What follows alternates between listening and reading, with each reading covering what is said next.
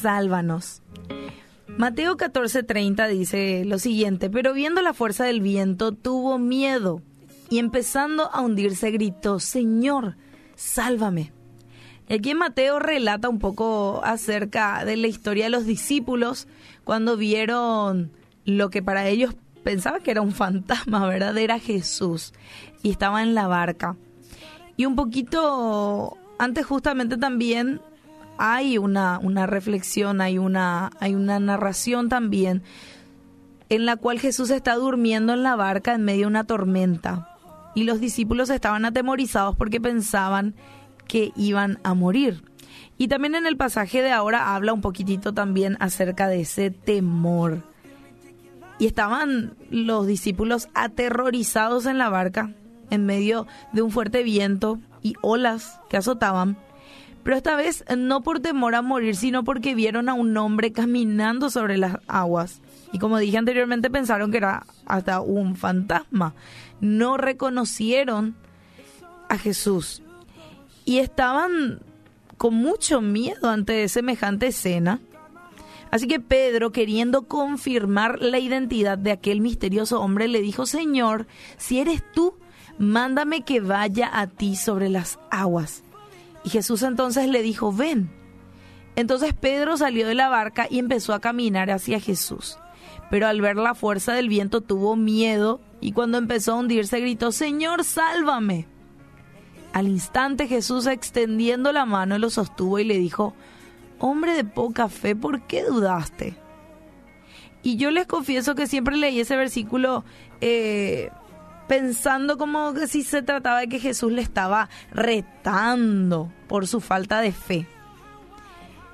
Pero conociendo más acerca del carácter de Dios y leyendo un poco más sobre Él, yo veo que mi visión es de un Dios lleno de juicio y condenación, ¿verdad?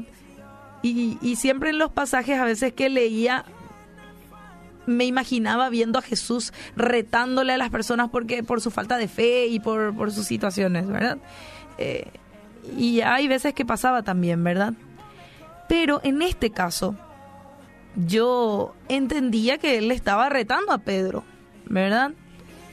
Entonces, Ciertamente Jesús le dijo a Pedro, hombre de poca fe, ¿por qué dudaste? Pero, ¿qué pasaría nomás si leemos y entendemos esas palabras con un tono de ánimo, lleno de gracia y de confianza, con el fin de recordarle que si Jesús es quien le llamó a caminar sobre las aguas, aún en medio de los fuertes vientos, todo iba a estar bien.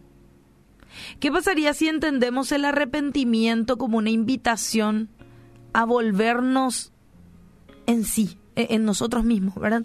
A gozarnos y no como una penitencia. Jesús relata que el hijo pródigo, al verse en su condición más crítica, volvió en sí. Es como que, no sé si entienden el, el sentido de hacer clic. Como que hay algo que hace clic en tu mente y vos lo entendés. Bueno, es algo así lo que habla en la narración del hijo pródigo. En Lucas 15, 17 lo vas a encontrar eso. Y es como que el hijo pródigo volvió en sí, como diciendo, espera un poco, ¿qué estoy haciendo acá? Actuando como huérfano. Yo tengo una casa, tengo un papá que me ama, voy a ir a, a pedirle perdón.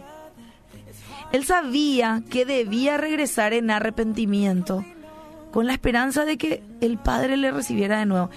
Y efectivamente, en lugar de encontrarse con un con un reto, con una llamada de atención, con un castigo incluso, con condenación o con rechazo por parte de su padre, lo que aquel hijo recibió fue una celebración de gozo inexplicable.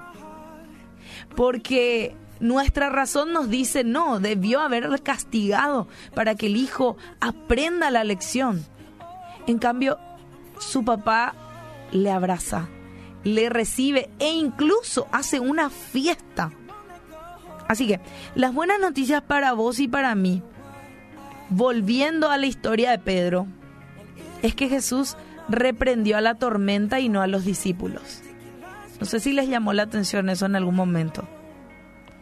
Él señaló nuestra falta de fe como extendiendo una invitación amorosa a volver en nosotros mismos, a hacer ese clic, a recordar que tenemos un buen Padre Celestial en control de cada circunstancia que cuida de sus hijos y que te invita al arrepentimiento.